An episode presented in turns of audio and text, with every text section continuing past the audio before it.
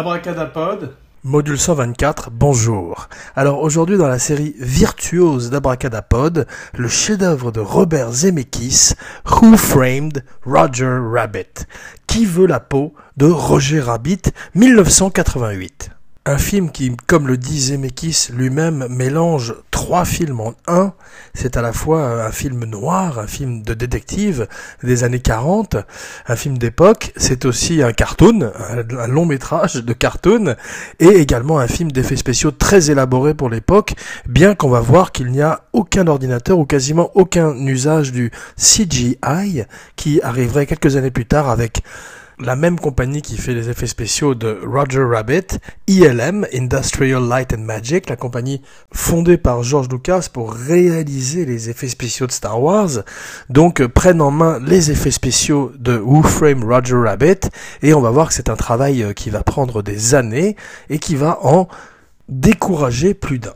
Mais aujourd'hui, notre histoire commence euh, au début des années 80, en 1981, avec un livre un livre qui a un postulat de départ très intéressant parce que euh, quasiment euh, science-fiction, quasiment Philippe K. Dick, puisqu'il voit un détective dans les années 80 à Los Angeles enquêter sur les accusations qui pèsent sur un lapin de dessin animé. Mais la grande différence, les deux grandes différences entre le livre et le film, la première, vous avez compris, c'est euh, que le film original est un film de l'époque, de 1980, et que Zemeckis et ses scénaristes Jeffrey Price et Peter Seaman ont la grande intelligence de le transposer en 1940, à l'époque de l'âge d'or des cartoons d'Hollywood et euh, non pas en 1980 où le cartoon ou même le comic strip car voilà la grosse différence avec le livre est un petit peu démodé.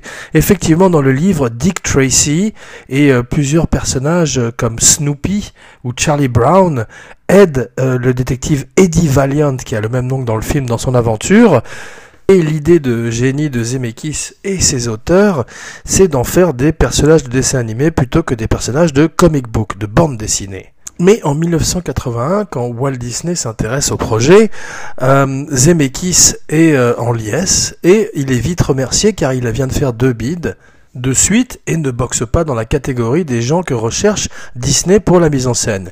Il se dirige vers Terry Gilliam, un jeune metteur en scène américain prometteur qui euh, est issu euh, de la famille des Monty Python, en particulier l'univers visuel des, Monty Python, et il vient de terminer un film pour les enfants, quasiment pour les enfants, à mi-chemin entre un film pour adultes et pour enfants, qui s'appelle Time Bandits et qui fait que tout d'un coup il a carte blanche à Hollywood. C'est quelques années avant Brésil, avant que de carte blanche il ne passe à Bête Noire. Selon ses propres mots, euh, la paresse fait qu'il il refusera le film et il va bien le regretter par la suite car effectivement s'il avait choisi de faire Who Framed Roger Rabbit, qui veut la peau de Roger Rabbit, sa carrière en aurait été toute à Hollywood si toutefois il avait pu mener à bout ce projet fou digne d'un Apocalypse Now ou même d'un 2001 Odyssée de l'espace en termes du nombre d'effets spéciaux réalisés à ce jour sur les écrans rappelons une fois de plus que avant le CGI, avant le digital, euh, avant le motion capture, avant le performance capture développé par euh, Zemeckis dans Beowulf, dans d'abord de North, de Polar Express, pardon, et puis ensuite dans euh, son adaptation de Scrooge, et euh, chacun des effets spéciaux, chacun des dessins animés du film est dessiné à la main, à la manière des anciens de Walt Disney, de Looney Tunes de Warner Bros. ou bien sûr de Tex Avery, à qui Robert Zemeckis rend hommage à travers son film. Le film est une lettre d'amour au cartoon du Golden Age du cartoon à Hollywood, de même que Ed Wood est une lettre d'amour à Ed Wood et Bella Lugosi de la part de Tim Burton, Robert Zemeckis, ses scénaristes et ses collaborateurs les plus proches, en particulier Richard Williams et Charles Fleischer, remontent aux sources du Terry Gilliam refuse pour les mêmes raisons qu'il a refusé Watchmen, ou pour les mêmes raisons qu'il a tenté de développer sans succès Watchmen pendant des années, c'est que la technologie n'est pas encore au point selon lui, et il a peur de perdre des années dans un projet qui le ramènera de nouveau à l'animation, qu'il a essayé de quitter depuis les Monty Python, et pour lui, c'est non seulement un pas en arrière, mais il est trop paresseux, comme il le dit lui-même. Euh, des essais sont faits pour le film avec Pee Wee Herman, Paul Rubens fait la voix off de Roger Rabbit avec d'autres acteurs que ceux qui seront finalement choisis pour le film à l'arrivée. Et petit à petit, le film euh, est trop cher et est abandonné. Il passe, comme on dit à Hollywood, dans l'enfer du développement. Tout d'un coup, changement de régime à Disney. Michael Eisner arrive avec son Golden Retriever, son chien de chasse Jeffrey Katzenberg et ils euh, remettent en selle Walt Disney et décident euh, de relancer le cartoon, en particulier le département dessin animé qui était tombé un petit peu dans l'oubli dans les années 80 et à la fin des années 70.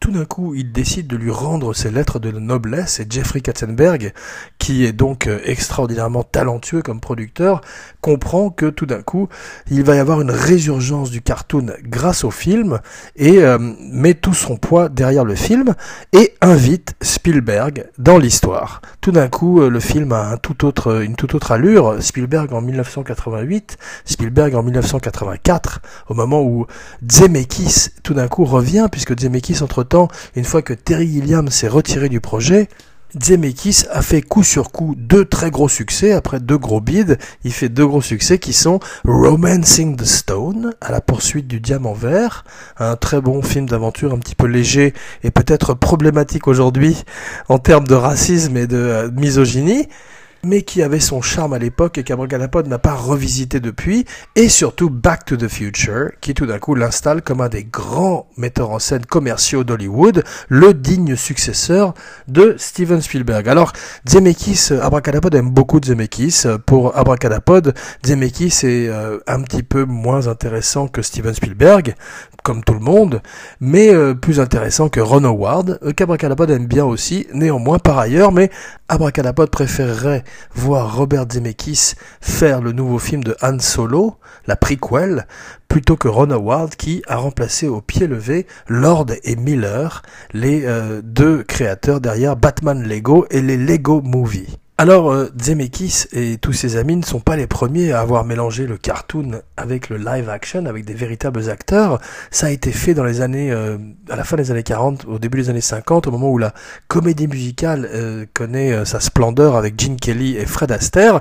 Gene Kelly fait un film où il joue un marin et, tout d'un coup il danse avec Tom et Jerry un numéro de claquettes absolument remarquable. YouTube est votre ami mais euh, jamais ça n'a été entrepris à telle échelle, un, film de près de deux heures, de plus de deux heures, où tout d'un coup des personnages euh, principaux, le personnage principal du film, dont le nom est dans le titre, aurait en permanence des interactions avec l'autre personnage principal du film, Eddie Valiant, qui, euh, selon Spielberg et dans le rêve de Robert Zemeckis, devait être joué par Harrison Ford qui demande trop d'argent, donc euh, il restera euh, Han Solo et euh, Rick Deckard et Indiana Jones, mais ne sera pas Eddie Valiant, un autre beau nom de la pop culture moderne et du cinéma. Abracadapod, un podcast sur la magie du cinéma. Donc immédiatement ensuite, Spielberg, comme Tim Burton à l'époque de son Batman en 89, se tourne vers Bill Murray. Alors Bill Murray aurait été Bill Murray, comme on dit en français, aurait été formidable dans le rôle puisqu'il est aussi un cartoon vivant, mais euh, le problème c'est qu'il est injoignable. Il a à l'époque et encore toujours une méthode de casting qui est un petit peu différente des autres acteurs. C'est qu'il faut lui laisser un message sur un répondeur automatique qu'il consulte de temps en temps et euh, si vous avez la chance de tomber euh, au bon moment, il acceptera de lire peut-être le projet. Malheureusement, ni Spielberg, ni Zemeckis, ni Eisner, ni Katzenberg deux des trois euh, fondateurs de DreamWorks SKJ, avec Geffen, qui euh, se joindrait à eux plus tard, n'arrivent à joindre Bill Murray, qui le regretterait plus tard. En fait, Terry Gilliam regretterait de ne pas faire le film, Harrison Ford, Bill Murray, tous les gens qui, n'auraient, auraient dit non, regretteraient de ne pas avoir dit oui. Et Bill Murray, euh, par deux fois, aurait des interactions avec des personnages de dessin animé dans Space Jam, qu'Abracadapod n'a pas vu encore à ce jour, et euh, aussi dans Garfield, qu'Abracadapod se vante de ne pas avoir vu encore à ce jour. Belle réplique de Zombieland quand euh, Bill Murray euh, en zombie meurt et avoue peut-être avoir un seul regret, avoir fait Garfield, en faux zombie d'ailleurs. Très bon film Zombieland. À ne pas confondre avec Zombieland, la version porno. Bob Hoskins. Euh, Bob Hoskins euh, s'est retiré de l'acting euh, à la fin des années 2010 à cause de la maladie de Parkinson. Il est mort quelques années plus tard. Il ne sera pas dans la sequel qui peut-être verra le jour dans le futur, mais pour l'instant, en 1988, il est le choix idéal pour Eddie Valiant. C'est également, comme Bill Murray, une espèce de cartoon vivant. Il est hot grâce à des films comme The Long Good Friday, Mona Lisa, où il interprète des gangsters anglais absolument magnifiques dans des euh, films que Catapult vous invite à visiter et revisiter encore et encore. Et tout d'un coup, euh, son accent cockney se transforme en américain et il devient un privé, un détective de Chicago, très convaincant. Alors euh, sa carrière, il la doit à des gens qui ont refusé le rôle. Pareil pour euh, Al Capone dans Les Intouchables, Les Incorruptibles de Brian De Palma, où effectivement il a accepté de faire Al Capone au moment où De Niro n'était pas libre, et De Niro se libérant, il a été payé, Hoskins a été payé sans avoir à jouer le film, dans la règle du pay or play telle qu'elle est jouée à Hollywood. Hollywood. Alors donc, euh, beaucoup plus gros problème pour Zemeckis que euh, Bob Hoskins ou que le casting de Eddie Valiant. Ils ont, ils ont songé à Jack Nicholson. Le film a beaucoup de, de rapports avec Chinatown. Ce qui nous amène sans plus tarder à notre première recommandation de la semaine, Rango. Rango, un dessin animé euh, inspiré également de Chinatown, fait par Gore Verbinski, un des trois westerns de Johnny Depp, qu'Abracadapod aime beaucoup, et qui sont Dead Man, The Lone Ranger et Rango, et qui est à la fois un pastiche des western spaghetti et du Chinatown euh, de Polanski, en particulier le problème avec l'eau à Los Angeles dans les années 50. Alors, cette fois-ci, dans euh, Roger Rabbit, le problème de l'eau est remplacé par un problème d'autoroute et tout d'un coup, la société des trains de l'époque, les Red Car, sont remplacés par la société des pneus et des voitures, représentée par le juge Doom. Donc euh, voilà le film noir, le film de détective dont parlait Zemeckis, et qui est basé, comme Chinatown, sur la réalité. Le méchant dans Rango est une tortue qui ressemble à John Huston, et son bras droit est un serpent à sonnette qui ressemble à Lee Van Cleef.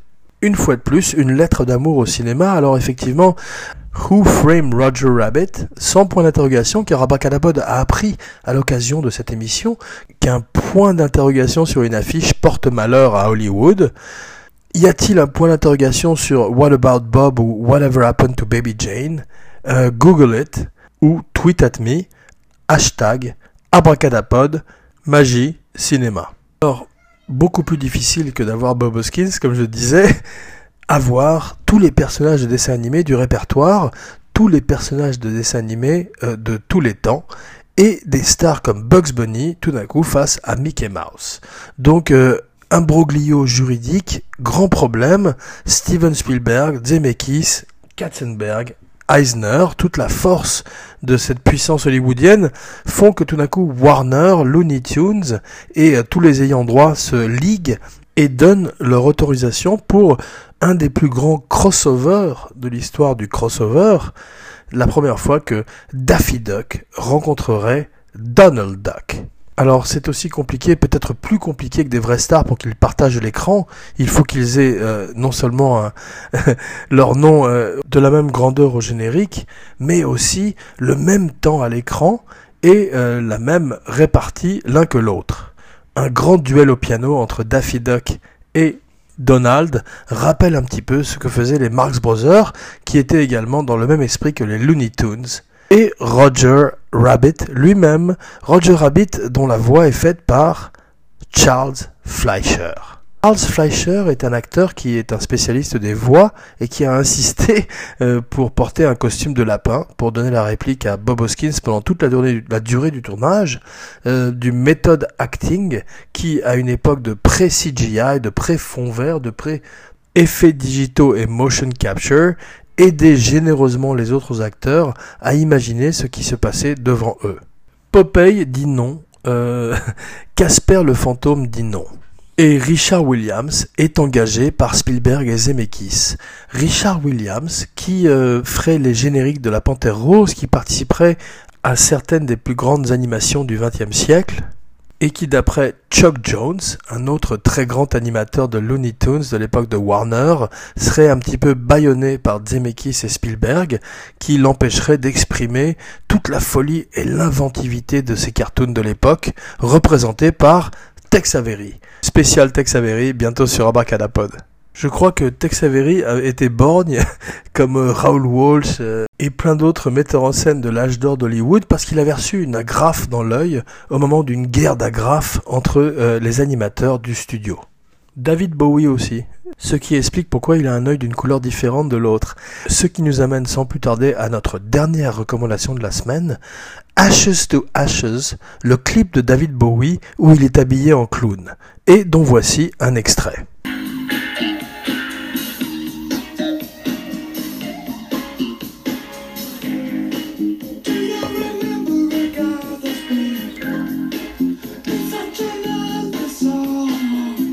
Donc euh, très beau clown à visiter euh, tout de suite sur YouTube.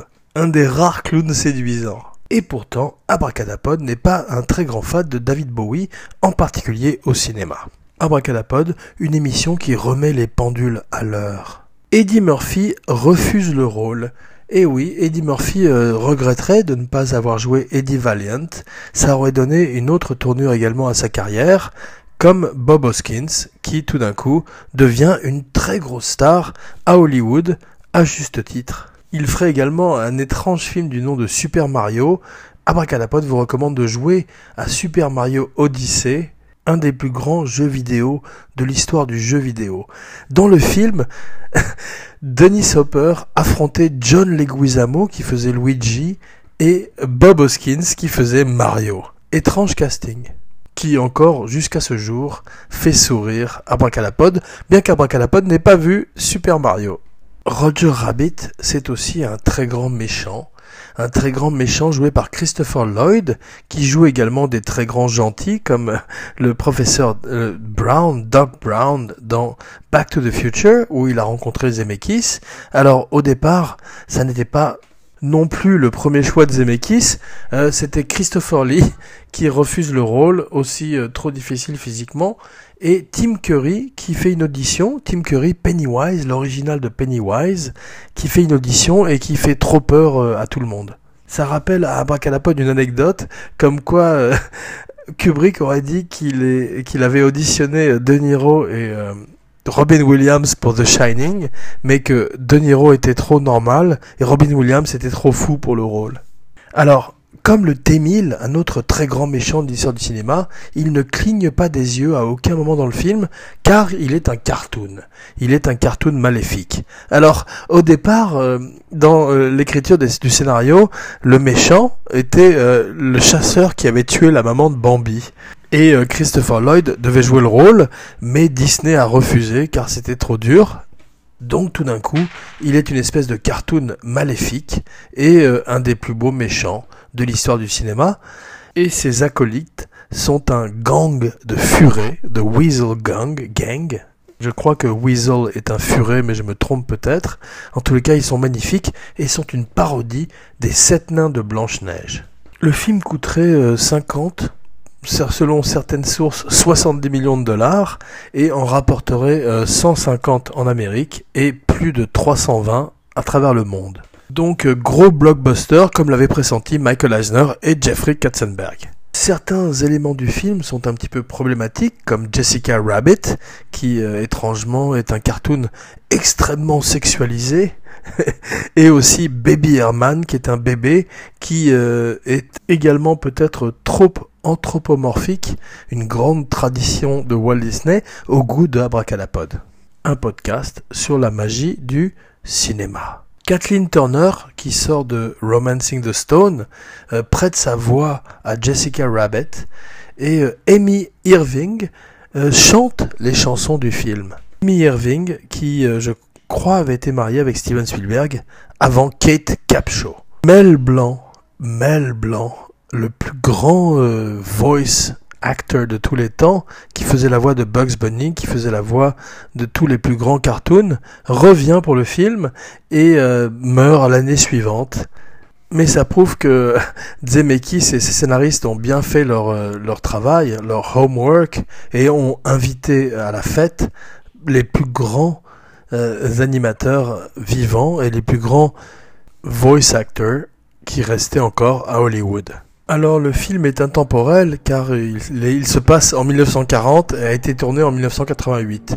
Grande différence avec les effets spéciaux d'animation qui essayaient de mélanger l'animation et le live action avant, c'est que cette fois-ci ILM travaille au maximum euh, les ombres des personnages et leur interaction avec la lumière, de même que le contact visuel entre les personnages.